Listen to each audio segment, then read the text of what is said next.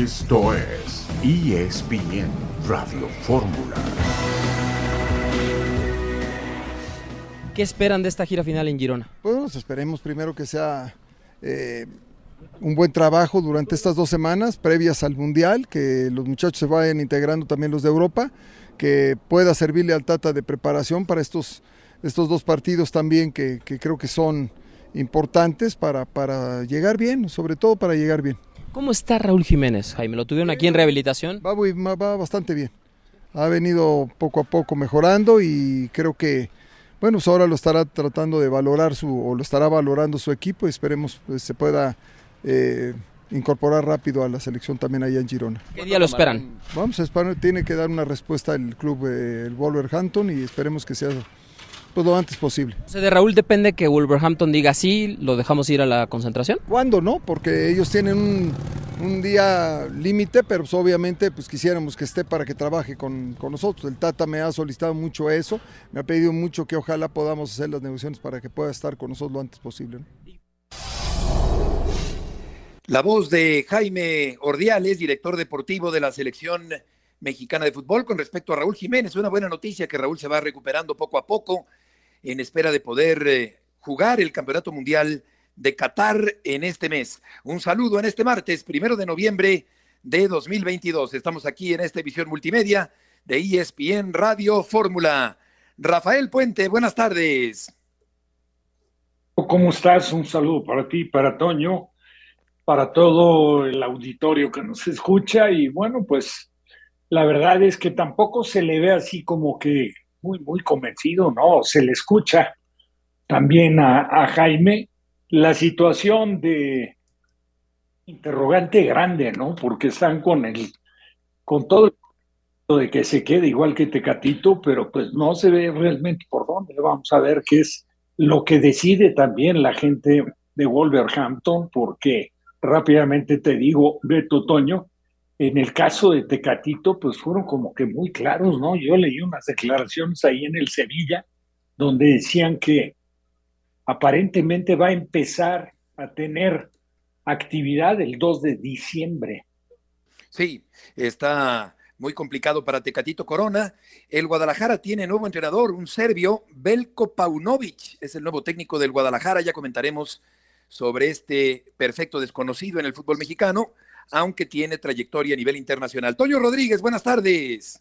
Buenas tardes, no le fue nada bien a Pauno, así lo conocen, a Pauno eh, en el Reading, su último equipo antes de llegar a las Chivas. Ya vamos a darnos detalles, salió hasta peleado con el público de aquella experiencia. Eh, y comentar nada más que no le está yendo nada bien al Atlético de Madrid. Después de lo que les había pasado, bueno, ahora pierden dos goles por uno con el Porto y este equipo, este equipo anda con muchísimos problemas. Yo no sé si ya se acerca ahora sí el final de la hora del Cholo Simeone. El Sporting de Lisboa le va ganando al Frankfurt 1 por 0, Marsella al Tottenham 1 por 0 también, Barcelona al Victoria Pilsen, Bayern Múnich, ya lo comenta Toño, va ganando al Inter de Milán, Rangers perdiendo con el Ajax 2 por 0, 0-0 Liverpool y Nápoles, Porto 2-1 al Atlético de Madrid, como ya lo decía Toño, y Bayer Leverkusen y Brujas están 0 por 0. Tendremos un fragmento de la entrevista que le hizo Roberto Gómez Junco a Gerardo Martino, el técnico de la selección mexicana de fútbol que va a jugar el Campeonato Mundial y su primer partido es el 22 de este mes. Este es el mes ya del Campeonato Mundial.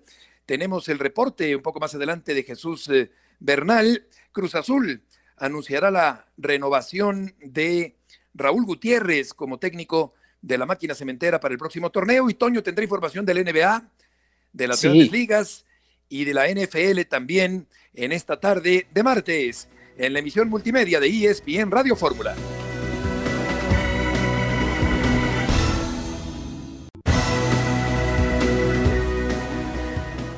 Muy buenos días a todos, bienvenidos, muchas gracias por estar aquí y saludos a todos los que nos ven a través de los medios.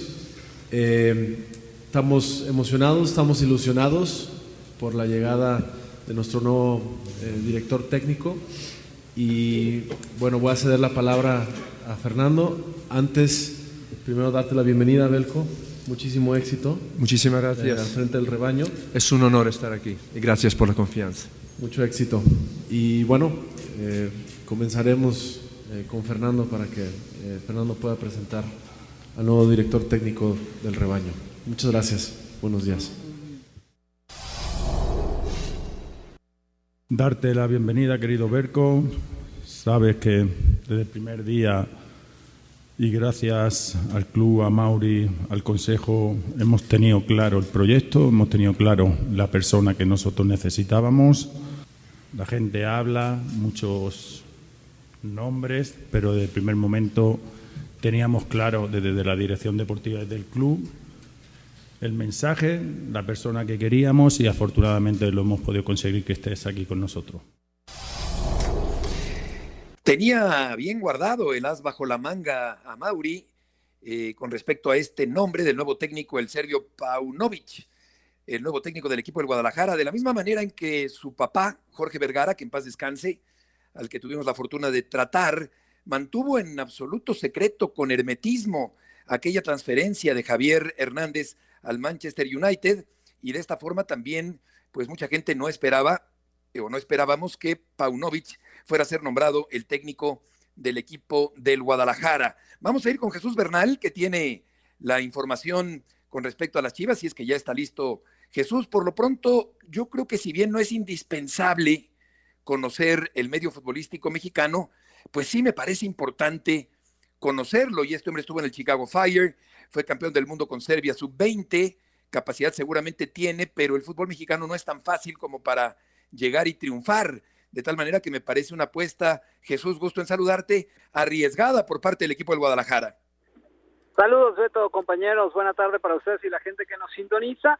Eh, sí, no, esa ha sido, digamos, como parte de la percepción que, que ha habido en general luego del anuncio de Beiko Paunovic como estratega del equipo de las Chivas, ¿no? Sobre esta apuesta, este riesgo que pudiera implicar el traer al estratega serbio a dirigir al fútbol mexicano, pero también hay un sector, eh, Beto, de la afición que más desde una un tema de añoranza, un tema del recuerdo, pues esperan que pueda emular lo que en su momento realizó Matías Almeida, quien era también un, un neófito del fútbol mexicano y al final terminó por hacer una gestión exitosa al frente del Guadalajara. ¿no? Entonces reciben como esas opiniones un cuanto tanto encontradas y divididas sobre el riesgo que implica, pero también con la esperanza de algunos aficionados de que emule lo que en su momento realizó el técnico argentino.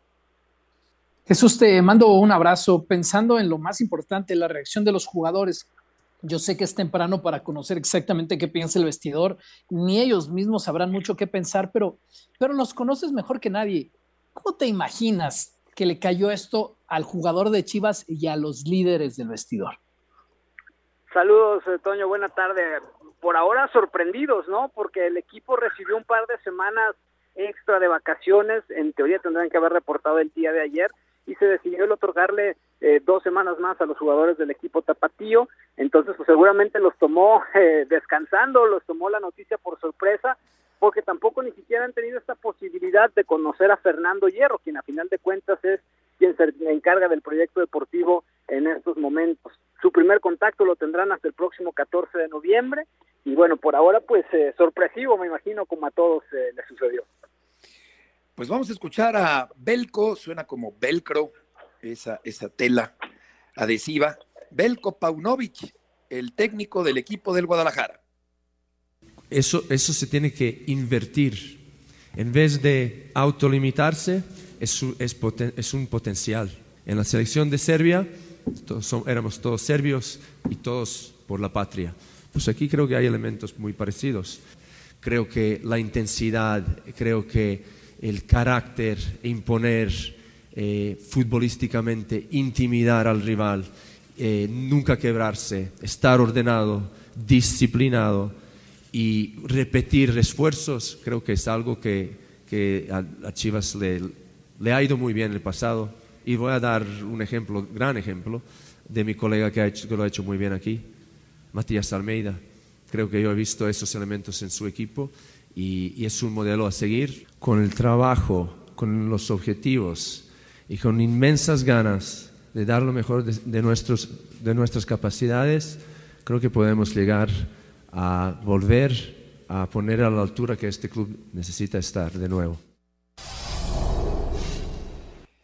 Son las palabras de Belko Paunovic, el técnico del equipo de las Chivas Rayadas del Guadalajara. Jesús, ¿tienes algo más que decir?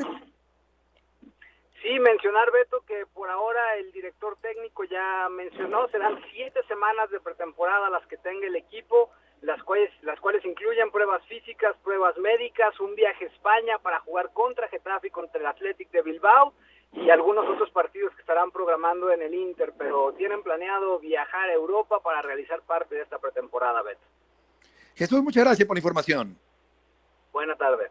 Buenas tardes. Quizá le vaya bien, Rafa, al señor Paunovic, eh, y, no se le desea lo contrario de ninguna manera, ni a él ni a nadie, pero yo no sé si esto pasa por una posible venta de espejitos, que seguimos comprándolos a veces en México, siglos después de haber comprado muchos en eh, el parto de la nación, pero puede ser que no, puede ser que sea un entrenador que sí es un entrenador capacitado, pero que no necesariamente eso le garantiza triunfar. Y también entiendo que si a Mauri deposita su confianza en Hierro, pues Hierro puede traer al que se le dé la gana. Pero vamos a ver qué tan eh, riesgoso y qué tan exitoso es el proyecto de este técnico serbio con el equipo de las Chivas. De alguna forma, el beneficio de la duda. Y sabes qué, Beto y Toño, tiene o cuenta con la ventaja de que es un periodo largo este, aunque va a estar ausente Hierro, pero es un periodo largo de pretemporada para el arranque del, del, torneo. Entonces, eso le va a permitir, como quiera que sea, familiarizarse un poco con lo que desconoce total y absolutamente, porque estoy seguro que este hombre de Chivas no veía ni, ni, ni bueno, ni 15 minutos. Sí. Oye, otra pregunta no, que yo haría. Igual que no lo veía, igual que no lo veía, perdón, Beto, eh, Fernando Hierro. Pero sí. a, a, ahorita, después de, de, escucharte, yo quisiera comparar algo, o sea, comentar algo que es un tanto comparativo, ¿eh? que puede caber. Adelante, adelante, Rafa.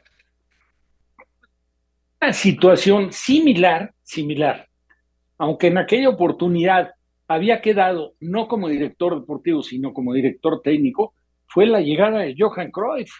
Sí. Que consiguió Jorge Vergara, fue, fue, fue un, de un impacto espectacular. Y después terminó pues, decidiendo Johan Cruyff que en lugar de dirigir el equipo era el director deportivo y puso a Banchip. Y la funcionaron las cosas. Es muy difícil, ¿eh? muy difícil, te digo. Aquí tiene quizás la ventaja de este periodo largo para poderse familiarizar con todo, con la ciudad, con los seguidores, con el plantel, con la directiva, pero, pero esto es algo que la verdad ha sorprendido a todo el mundo, porque sabíamos casi, casi de boca de hierro que el candidato era Celades, que a final de cuentas, por lo visto, no le decantó demasiado la, la, el ofrecimiento, el acercamiento de hierro, y, y, y decidió por no venir al conjunto de Chivas. Y este hombre, pues que de manera totalmente inesperada, digo, yo me podría haber imaginado de cualquiera, pero pues no de este hombre, se presenta sí. como el técnico de Chivas con antecedentes que la verdad no son muy favorables, incluso olvídate de su trayectoria por ser campeón del mundo sub-20 con, con la selección de Serbia, no debe ser, por supuesto, que nada fácil, pero de la misma forma, este, pues no, no, no podemos de ninguna manera dejar de lado que sí tiene un total desconocimiento de lo que es Chivas, de lo que es el fútbol mexicano y de lo que es, pues la verdad, el, el, esa presión que generalmente se presenta sobre las, las personas que quedan encargadas del funcionamiento del conjunto tapatío. Exacto. Eh, elige, eh, Toño, el, el, Guadalajara el camino más largo. Comprendo que el camino más corto puede ser eh, seleccionar a un técnico mexicano, pero o por lo menos que conozca el medio deportivo y futbolístico mexicano, pero sin, sin caer en chauvinismo, ni patrioterismo, ni en un nacionalismo exacerbado. ¿Qué no hay en México un, un, un entrenador con capacidad como para dirigir al Guadalajara eh, antes que voltear hasta Serbia para traer al señor Paunovic? Campeones del mundo juveniles hay dos en México uno tiene trabajo con Cruz Azul, pero si a esos vamos porque fueron campeones del mundo con una selección juvenil, claro. pues en México tenemos dos, mucho más cerca. No, esto es completamente ilógico. pues el tipo está preparado, el tipo sabe fútbol, el tipo ha, ha, ha, tenido su preparación y su trayectoria, pero por Dios, es completamente ilógico. Leí un artículo antes de, antes de entrar al aire sobre cómo le fue en el breeding en este equipo de la Championship, uh -huh. la segunda división después de la Premier en Inglaterra, el público terminó odiándolo, terminó peleado con los jugadores, peleado con la directiva y peleado con, los eh, peleado con, la afición, de acuerdo con lo que decía esta nota, ¿verdad? Eh, y, le achacaban que no es el técnico con más conocimiento táctico. Él jugaba 4-2-3-1 en el reading y según eh, esta columna que leía decía que que, no tenía los jugadores para, para, ir con ese esquema, que él se aferró, le fue muy bien en su primer semestre y después eh, ya no le fue bien un equipo que tenía la expectativa de, ir a la Premier. Eh, no terminó bien de ahí, no quiere decir que, que, todo haya sido malo, insisto, su primer semestre, entiendo, fue muy bueno, pero eh, ahí no, no dejó un muy buen recuerdo para los aficionados, digamos. Vamos a hablar más adelante con las integrantes del equipo femenil de kayak que acaban de ganar el Premio Nacional del deporte, porque también hay otros deportes, no únicamente el fútbol. Volveremos enseguida. Puente, Rodríguez y Murrieta.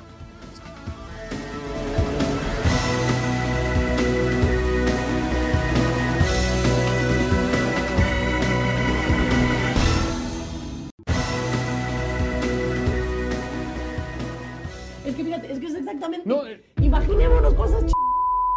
Imaginémonos, échele.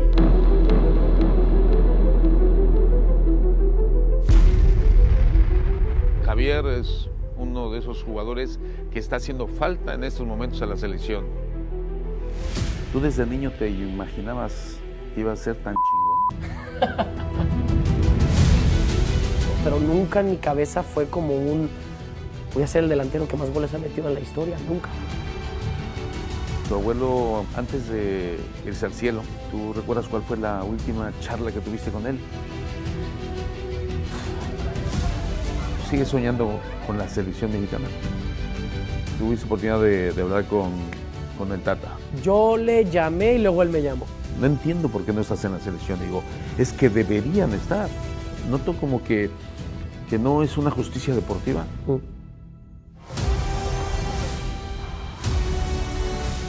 La gente se me está diciendo que yo estuve, que yo no quería, que yo no quería, que yo le digo a los jugadores que no hay que ganar, que a lo mejor al Chicharito hay que echarle la culpa de todo y al Chicharito hay que ponerlo mal. Ahora, ¿John de Luisa tiene que ver algo?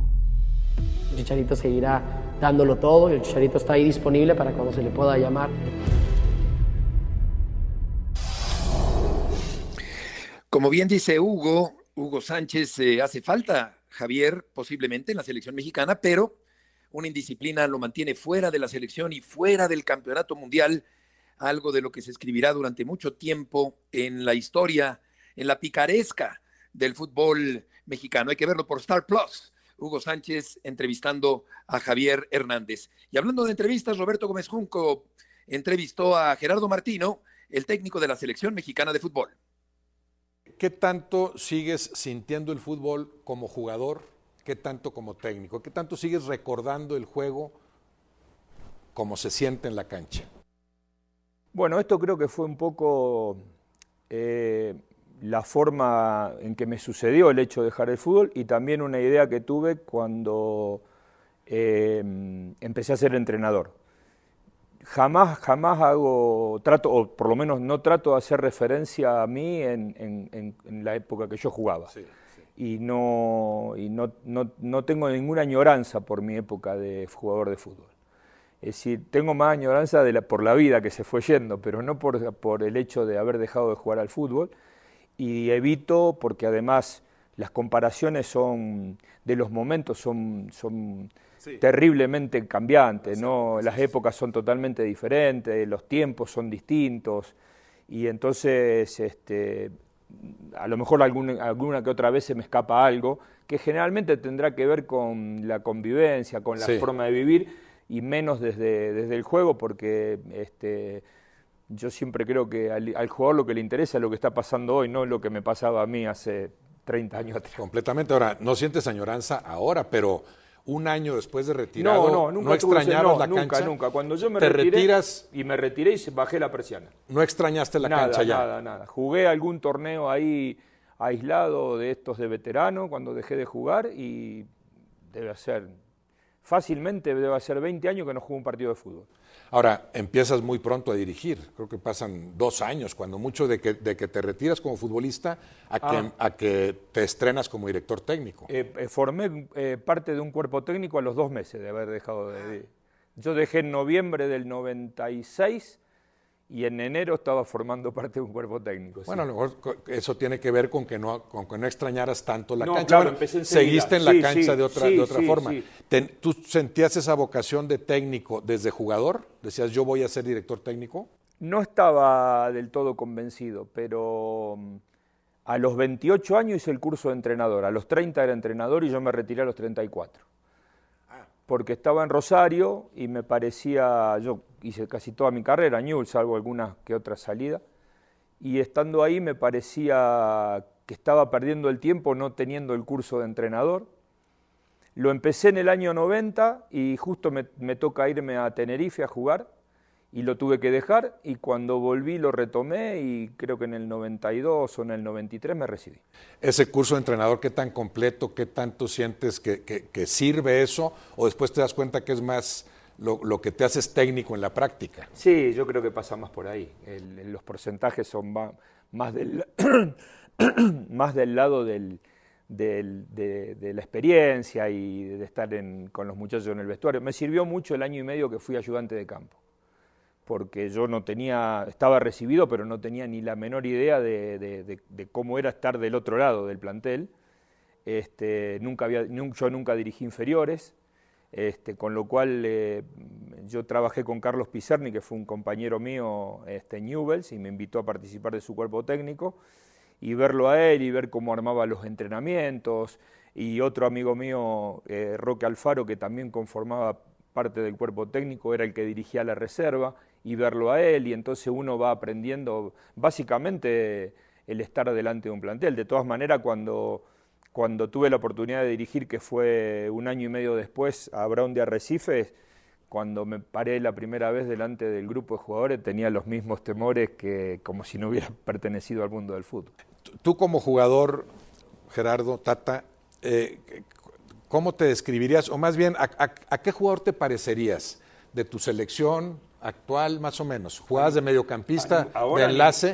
No, bueno, no, trasladando los tiempos y todo. Es muy difícil, porque yo creo que, bueno, esto lo digo siempre, ¿no? Sí. No creo que haya alguien que haya corrido menos que yo jugando en fútbol de primera división. Ah, eras de correr poco. Poco, poquísimo. Y jugar por derecha, más o menos, la No, posición de Héctor Herrera, más central primero de contención. Y después ya de enlace, pero como pero viniendo siempre a jugar al pie. ¿Ah, sí? Sí, sí, sí. Pero entonces tuviste que ser muy bueno para que te Sí, dejaran ten- tenía mi técnica moverte, moverte menos. Mi, mi técnica individual era buena y tuve entrenadores benévolos. Porque fue una carrera larga, productiva, Sí, campeón con Newells, eh, tres, tres veces como jugador y una como técnico, como ¿no? técnico, sí, sí. Bueno, básicamente hice toda mi carrera ahí, estuve un poco ahí en Tenerife, como le decía antes, en Chile, en Ecuador, pero este, básicamente mi carrera, jugué un año en Lanús y después 500 y pico de partidos en Newell's. Entonces, de la selección mexicana no, y a nivel mundial tampoco irás. se- De los jugadores actuales, este No, se no, podría parecer. no, Ya no, porque todos tienen que correr ahora mucho más. que- hoy hay que tener otra participación, ¿no? Es decir, de pronto hoy no, no se puede aceptar a lo mejor que un jugador haga un camino un, un rato largo ahí adentro de la cancha, es impensado porque también se necesita, para aquellos que juegan, Sí. este, también se necesita correr para desmarcar, para encontrar los espacios que son chiquititos así, para Sí. decidir pronto. Probablemente no hubiese tenido ningún problema para decidir con, con la técnica, Claro, pero adaptar- para encontrar esos espacios no lo hubiera encontrado nunca. Muy interesante la entrevista que le hace Roberto a Gerardo Martino, eh, preguntándole cosas diferentes a las que se le acostumbran preguntar a los personajes del deporte, concretamente a este hombre que está por terminar su etapa como técnico de la selección mexicana. Y hablando del Tri, León Lecanda. León, gusto en saludarte. Beto, ¿cómo estás? Buenas tardes, saludos a todos en ESPN Radio Fórmula. La realidad, Beto, es que el equipo mexicano ya está en Girona, ya está en la gira definitiva, en la gira final de cara a la Copa del Mundo, Beto. Y bueno, obviamente es un equipo que tiene una gran noticia el día de hoy. Eh, Raúl Alonso Jiménez ya pudo entrenar con balón en la cancha, en la concentración del Wolverhampton. Hay que recordarle a la gente que el viernes pasado fue cuando Raúl Jiménez y el Tata Martino viajaron desde la Ciudad de México en la avanzada, digamos, Tata hacia Girona y Raúl Alonso Jiménez hacia Inglaterra para eh, ser evaluado, Beto, perdón, de una lesión, una pubalgia que lo ha afectado a lo largo de los últimos dos meses. Hoy, después de dos meses de ausencia en las canchas, Raúl Jiménez pudo hacer trabajos, ejercicios con balón y todo indica que estará a tiempo, apenas recuperado para la Copa del Mundo. León, un abrazo. Con esto casi que se confirma que Santi Jiménez no va al Mundial. ¿Me escuchas ahí, Toño? Aquí estoy, León. Sí, te preguntaba si con esto casi, casi que se confirma que, que, que Jiménez no va al Mundial. Correcto, correcto, sí. Eh, de acuerdo a lo que ha dicho el mismo Gerardo Martino, la situación con los delanteros estriba en que iba a llevar a tres nueve, ¿no? Él tenía en un universo a cuatro, Raúl Jiménez, Rogelio Funes Mori, Henry Martín y Santiago Jiménez. Y en ese escenario, lo que las fuentes nos han dicho es que se ha decantado ya en forma definitiva por Rogelio Funes Mori, que superó una lesión eh, con Rayados, con Henry Martín, que tuvo una gran temporada con América, y que, digamos, la última decisión estaba sobre el estado de salud de Raúl Jiménez, y si no estaba el Lobo mexicano listo, llevar a Santi Jiménez del Feyenoord. En el caso de que Raúl esté recuperado, no tenga ninguna recaída de aquí al día 15 de noviembre, que por supuesto reciba ya el permiso definitivo del Wolverhampton para viajar de Inglaterra hacia España y concentrarse con el Tri en Girona, pues todo apunta efectivamente, salvo una sorpresa mayúscula, mi querido Toño, que Santi Jiménez se quedará fuera del Mundial. Pues ya que le llamas eh, eh, lobo mexicano a Jiménez, pues parece que las eh, fauces y, y, los colmillos de Jiménez pudieran estar en perfectas condiciones en un momento dado para el Campeonato Mundial, lo cual es una buena noticia para quien tiene que ser el centro delantero titular León de la selección mexicana en el Campeonato Mundial, por lo pronto en el juego contra Polonia el día 22 de este mes. Eh, sí, eh, y antes de ese partido de Polonia, que además faltan tres semanas, parece poco tiempo, ¿no? Para la Copa del Mundo, Beto. México contra, tiene contra Irak, y Suecia. El día 9 y a Suecia el día 16. Exacto. Entonces son los dos partidos de preparación que tiene el tricolor antes de enfrentarse a Polonia. Y lo que sí nos han dicho las fuentes, Beto, es que prácticamente el deadline para los dos jugadores que están en duda por lesión para el Mundial, que son Raúl Alonso Jiménez y Jesús Manuel Corona, es el día 9 contra Irak. Es decir, si ese día no pueden tener minutos, no pueden tener participación, difícilmente en los tres o cuatro días posteriores a que venga el deadline en que Gerardo Martino Vamos al corte. Sí. puedan ir. Querido León, perdona, perdona interrumpirte. Vamos a la pausa y saludamos a Héctor Huerta. Querido Héctor, con mucho cariño nos viene escuchando allá en Guadalajara. Volveremos enseguida.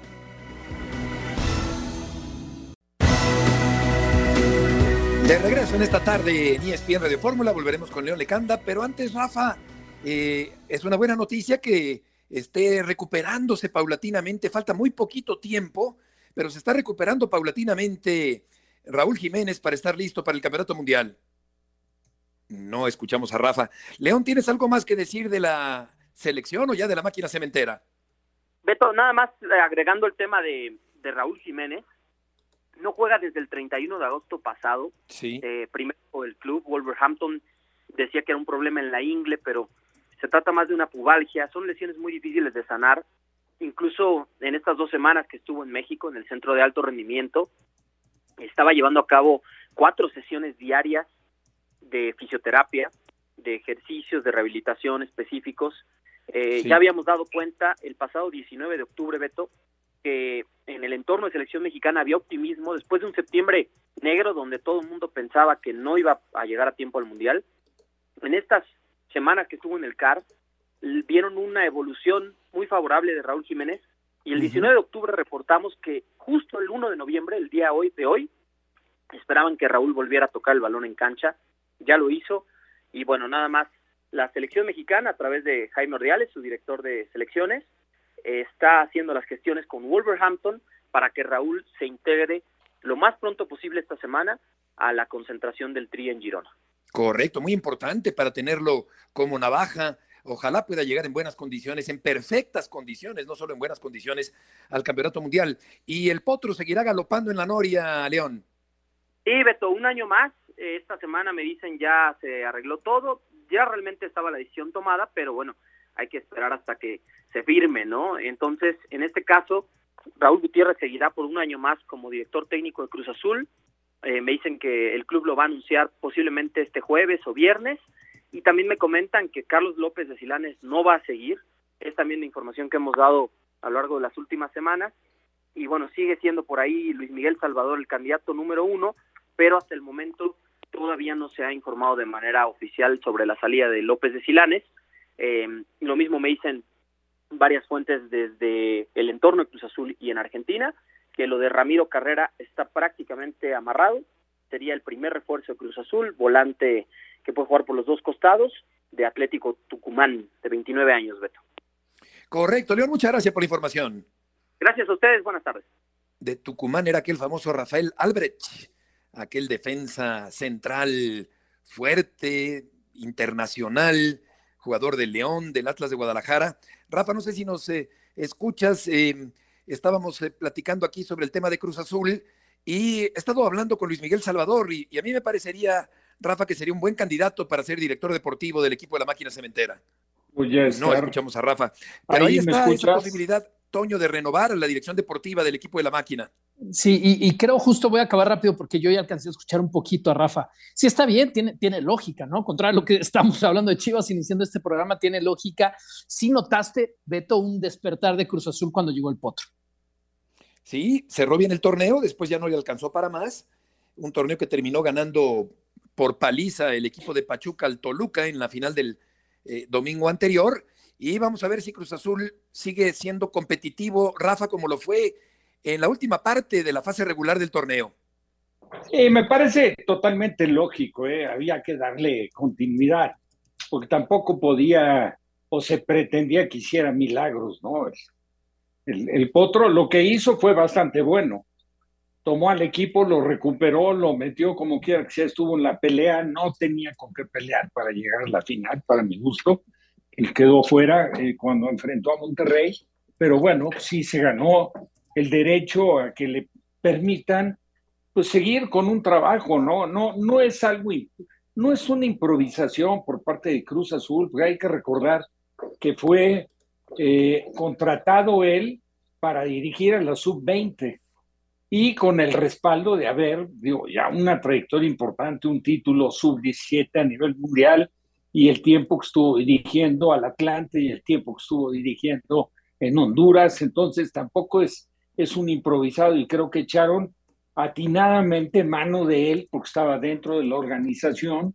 Y a pesar de que tuvo muchas contras en un principio, él simple y sencillamente se dedicó a trabajar y sí recuperó al equipo. Ahora, habrá que ver qué también lo hacen y qué también eh, estructura el equipo para, la que, para que la temporada que viene Cruz Azul retome pues lo que perdió, ¿no? Sobre todo con la llegada de Aguirre, que no le fue ni nada bien y que ahí el que lo rescató fue el Potro. Pero yo pienso que, que es, es una medida atinada, ¿no? El, el, darle continuidad al Potro Gutiérrez. Sí, yo también lo veo, lo veo de esa manera. Y en el gotero informativo, Pogba se perderá el Campeonato Mundial por los problemas de rodilla. Uruguay inició entrenamientos de cara a la Copa del Mundo que arranca el día 20 de este mes allá en Qatar. Juicio por fichaje de Neymar en Barcelona celebra la última jornada. Y tenemos, Toño, contigo información de la NBA, de la NFL y de las grandes ligas. Sí, señor, en la NBA corrieron al primer técnico de esta temporada, Steve Nash, de un equipo de alto perfil, los Nets. Antes de la temporada se hizo público que la estrella de ese equipo, Kevin Durant, no lo quería como entrenador. Han empezado muy mal la temporada y se fue en una de estas historias que entrenador y jugadores no están tan de acuerdo y antes de que el barco se hunda, se fue, se fue de allá. Y Meudoka, según información de Adrian Wojnarowski de ESPN en inglés, va a tomar ese rol. Él está suspendido por un año por el equipo de los Celtics. La NBA no le impide que juegue para acá. Hablando del MLB, bueno, hoy se lleva a cabo el juego 3, el primero en Filadelfia de la Serie Mundial. Y esto toca a la NFL porque no es algo que quisiera la organización de, las ligas mayores, Beto, y termino rápido.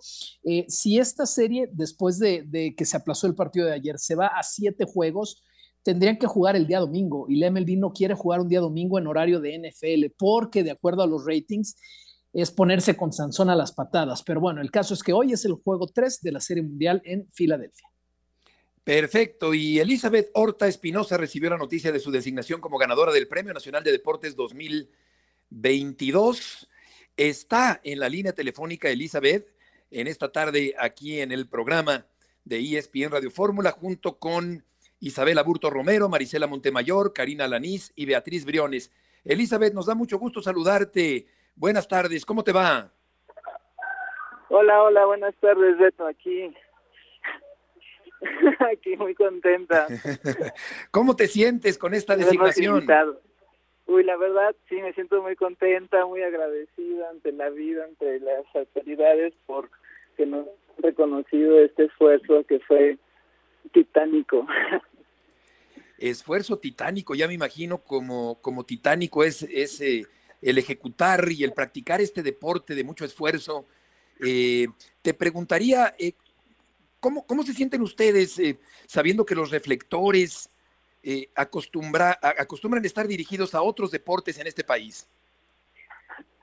Bueno, estamos tranquilas, ahora sí que sabemos cómo se hacen las cosas, lo que hicimos.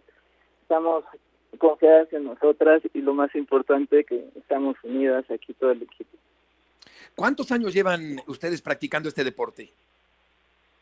Híjole, lo bonito de aquí que nos juntamos tres generaciones. Yo como entrenadora remé desde los 15 años. Vienen las dos más experimentadas, que son Karina y Marisela, que y, y 17 y 19 años y las más chicas ya tienen como sus 13 años remando.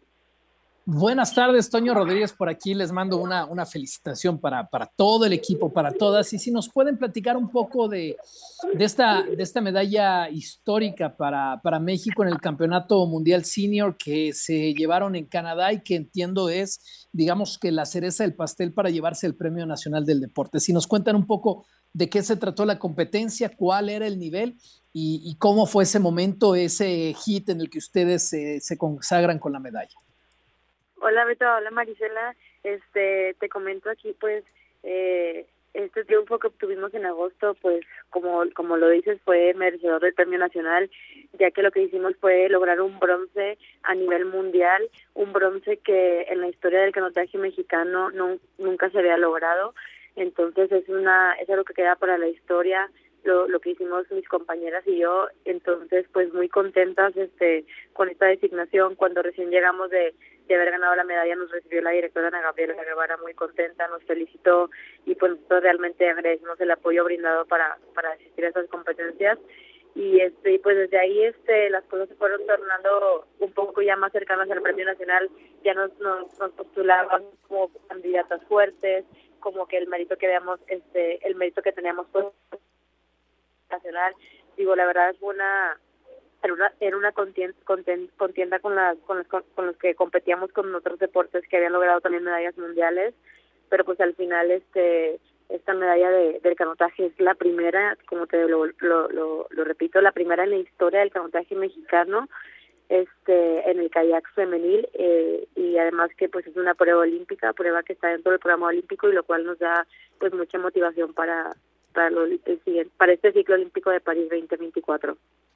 Wow, pues muchas felicidades, gracias por ponerlo en contexto y si nos pueden dar un poco, puedes dar un poco más de perspectiva del proceso de clasificación a París y, y el objetivo puntual del equipo en Juegos Olímpicos, si es que consiguen, ojalá que sí, la, la clasificación. Hola, sí, ahora habla Karina. Este, Hola. Para platicarte un poquito de, de, lo que viene para nosotras, este, como tú dices, eh, la verdad que cada deporte tiene su proceso eh, clasificatorio diferente, entonces eh, en nuestro caso, el próximo año pues se vienen, eh, bueno, Juegos Centroamericanos que iremos este como de una competencia preparativa y ya de posteriormente en agosto tenemos Campeonato Mundial otra vez, pero como este pues ya es previo a París, pues ya nos estaríamos peleando las plazas eh, obviamente vamos a buscar clasificar el K4 500, que eso le otorgaría a México cuatro plazas. Este, entonces, ese es el mejor escenario, ese es nuestro objetivo principal.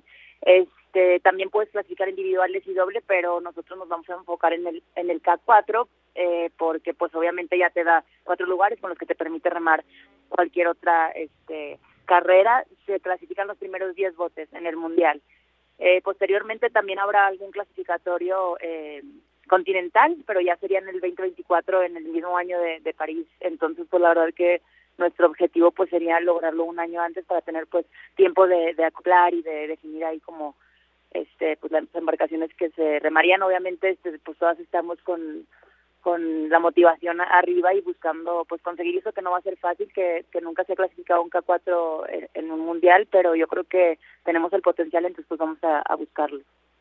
Perfecto Karina. Yo quisiera preguntarle a Isabel o a Beatriz la que quiera responder eh, ¿cuántas horas entrenan cada día y en qué lugar entrenan cada día?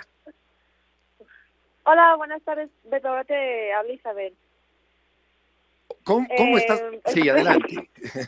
Ahora, bueno, este, nosotras entrenamos un aproximado de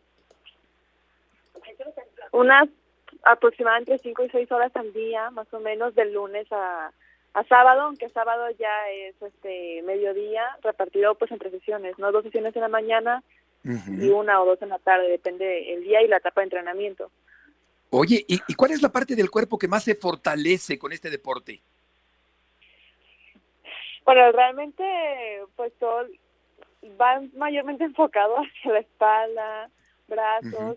Es- realmente es un cuerpo, es un, un deporte de cuerpo completo realmente, pero lo que más se trabaja es el tren superior, el Sí. core, o sea, abdomen, De la cintura para arriba, ¿no? pecho, claro. Correcto, qué maravilla, pues qué, qué, qué, qué enorme satisfacción. Le- les queremos mandar un abrazo muy cariñoso a, a todas ustedes y, y les agradecemos muchísimo que hayan tomado esta llamada. Muchas gracias, gracias a ustedes. Que les vaya muy bien. Muchas gracias. También por ahí eh, estaba eh, eh, Beatriz Briones, Isabel Aburto, Marisela Montemayor, Karina Alanis, la entrenadora Isa- Elizabeth Horta y un logro importantísimo, el Premio Nacional del Deporte, el kayak, el canotaje, del que se habla muy poco porque siempre estamos hablando de fútbol machaconamente en este país, poco de otros deportes. Y en cuanto a las competencias internacionales, a la Champions, pues ya está a punto de terminar eh, Rafa el partido del Bayern Múnich, que le va ganando 2-0 al Inter de Milán. El Barcelona está a punto de ganar como visitante, cuatro goles por dos, Rafa. 1 por 0 al Napoli, también a punto de terminar. Sí, también Liverpool, exacto.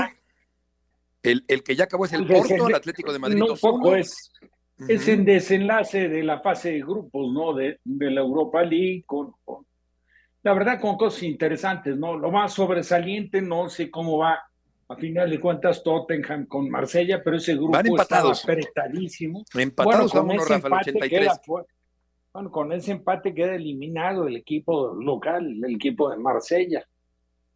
Oigan, Sí. y, y que con lo del Porto al Atlético grupo, de ¿no? Madrid, algo que es tremendo, el Atlético de Madrid confirma su posición en el último Sí. lugar de su grupo, lo cual ya es bastante, y quedan fuera de la Europa League, de la posibilidad de seguir peleando, así que se van a quedar sin competición europea, ya si lo del Barça, bajar Europa League es un fracaso, imagínense el Atlético de Madrid que hoy queda fuera de Europa League también.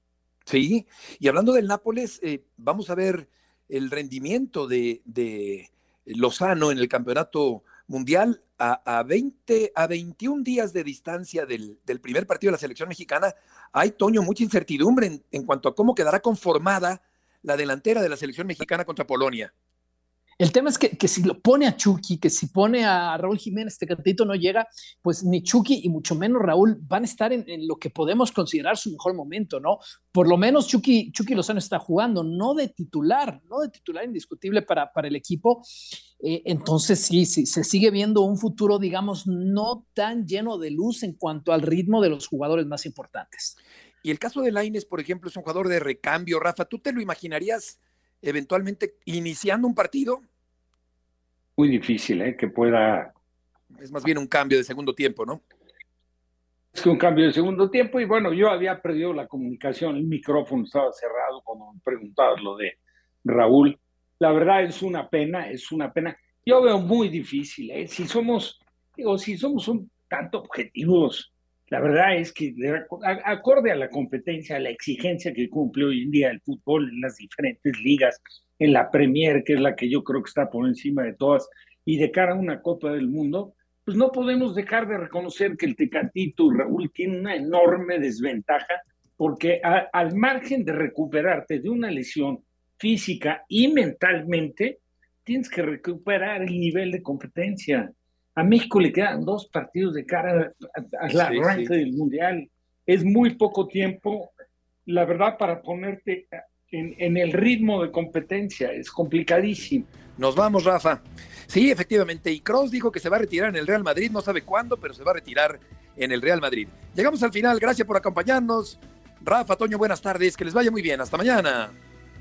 Oh, Toño, un abrazo. Buenas tardes.